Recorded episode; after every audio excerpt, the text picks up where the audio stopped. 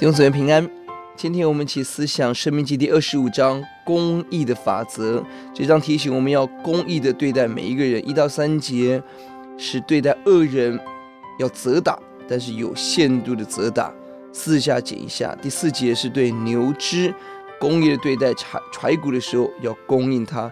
五到十节是为兄长生子立后的弟弟。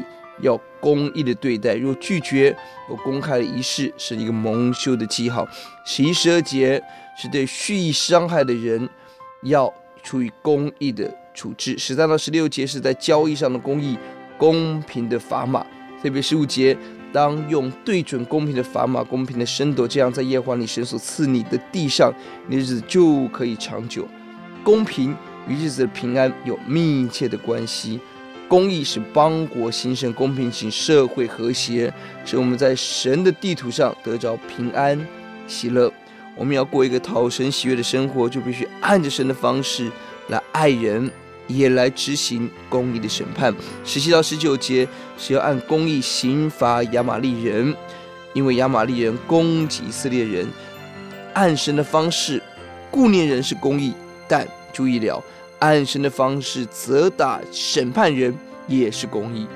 我们要明白主的心，公平谨慎的对待每一个人。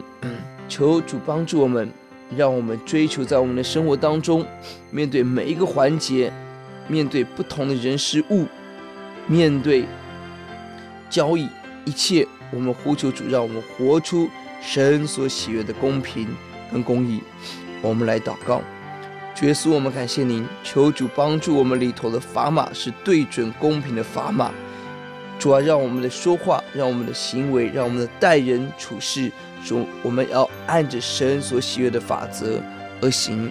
求主让我们在神所给我们的地上日子长久，满有平安。谢谢主，主啊，把那个公平的智慧、公义的魄力、决心给我们。谢谢主，祷告感恩。奉主的名，阿门。